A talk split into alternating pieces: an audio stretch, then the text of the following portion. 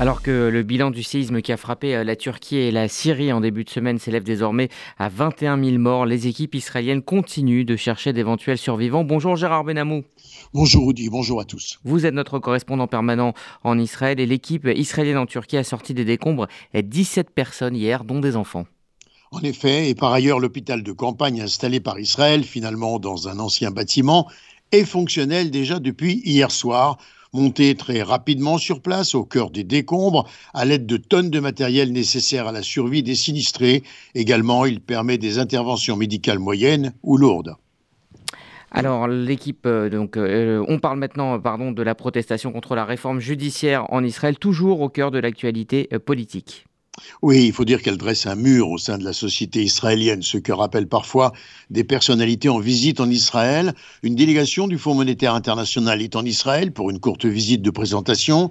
Le gouverneur de la Banque d'Israël, le professeur Amir Yaron, a rencontré le nouveau chef de la mission israélienne du Fonds monétaire international, Miguel Sogoviano, avant les discussions annuelles de l'institution sur l'économie d'Israël qui débuteront en mai. La délégation se devait également de rencontrer le ministre des Finances Betzalel Smotrich et d'autres hauts responsables du gouvernement et du secteur privé en Israël afin d'obtenir une vue d'ensemble de l'économie locale. La délégation du Fonds monétaire international devrait revenir en Israël en mai. À l'issue de cette visite, des remarques seront publiées et plus tard un rapport de conclusion sur l'économie israélienne. Ces réunions interviennent alors que les anciens gouverneurs de la Banque d'Israël, Karnit Flug et Yaakov Frenkel, ainsi que d'éminents économistes, ont ces dernières semaines averti le Premier ministre Netanyahou et son gouvernement que les changements proposés pour remanier le système judiciaire pourraient bien dissuader les investisseurs et avoir un impact un impact très négatif sur la cote de crédit du pays.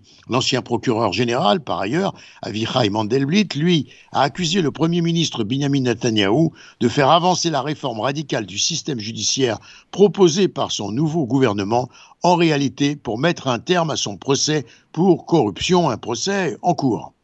Alors la manifestation hein, euh, de samedi à, Tel Aviv est finalement euh, maintenue. Il était euh, question de l'annuler parce que le gros de la protestation est réservé à lundi devant la Knesset à Jérusalem.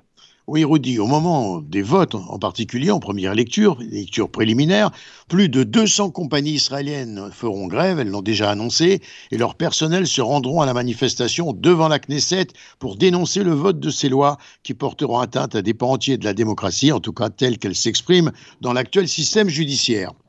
Et du côté de la coalition, eh bien, on est déterminé à ne faire aucune concession. Aucune concession avec les opposants, c'est ce qu'on affirme. Le mot d'ordre du ministre de la Sécurité nationale, Itamar Smotrich, c'est d'aller même à la confrontation si nécessaire, ce que la police d'ailleurs évite.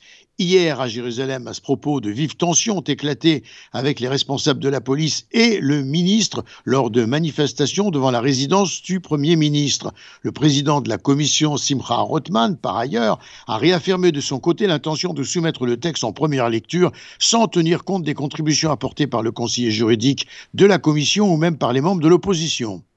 Vous vouliez euh, parler certainement d'Itamar euh, Bengvir. On termine euh, maintenant avec cette étude sur les jeunes Israéliens de moins en moins enclins à se marier via la rabbanoute en Israël. De plus en plus de couples israéliens juifs, en effet, choisissent de ne pas se marier par l'intermédiaire du rabbinat, selon les données officielles du ministère des services religieux et du Bureau central des statistiques. La dernière décennie a enregistré une baisse de 20% de la proportion d'unions célébrées par le biais des autorités orthodoxes du pays. Gérard Benamou, en direct de Tel Aviv, pour RCJ.